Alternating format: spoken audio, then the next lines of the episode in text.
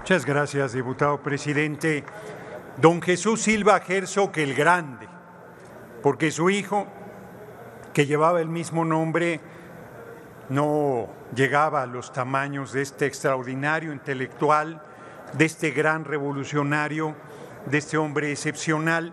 Y el nieto, ni se diga, el nieto es chiquito, chiquito, chiquito, chiquito. No hace honor al nombre que lleva. Y es francamente inaceptable que en el aniversario luctuoso de un revolucionario tan grande como Jesús Silva Herzog, los sepultureros del PRD se suban a equiparar semejante gigante con un pigmeo como es Edmundo Jacobo, que lleva 14 años en el INE, va para 30 y ahora resulta que es el padre de la democracia, según Lorenzo Córdoba, no tienen vergüenza. Y aún en el PRD hay niveles. Están los sepultureros del PRD y están los mozos panteoneros que los mandan a tribuna a hacer los peores papeles, los más deleznables, los más vergonzosos, los más miserables.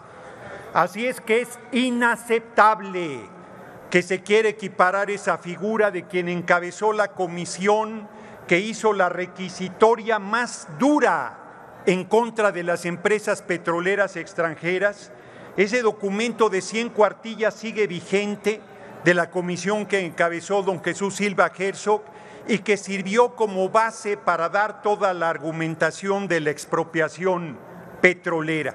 Es un trabajo extraordinario, un trabajo de un patriota, de un conocedor de la industria petrolera en México y de los saqueos de las empresas extranjeras. Don Jesús Silva Herzog dejó una enorme, una enorme herencia política, ideológica, revolucionaria y cultural. Baste señalar dos de sus obras emblemáticas. Breve historia de la Revolución Mexicana en dos tomos, que es imprescindible para acercarse a esa lucha titánica del pueblo de México por liberar liberarse a sí mismo y liberar a la patria, y una vida en la vida de México, donde cuenta como subsecretario de Hacienda cómo visitó la casa del entonces presidente Ávila Camacho y se avergonzó de los niveles de corrupción que implicaban esa casa, que es patrimonio, por cierto, del Estado mexicano y que los paneaguados cuando malgobernaron el país con el cabeza hueca de Fox y con la usurpación del comandante Borolas alias Felipe el Sagrado Corazón de Jesús Calderón Hinojosa, las usaban para sus francachelas.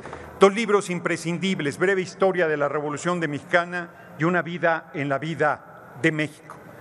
Larga vida a don Jesús Silva Herzog el Grande, uno de los más grandes revolucionarios intelectuales y, aportadores fundamentales a la vida intelectual, política y pública de nuestra patria.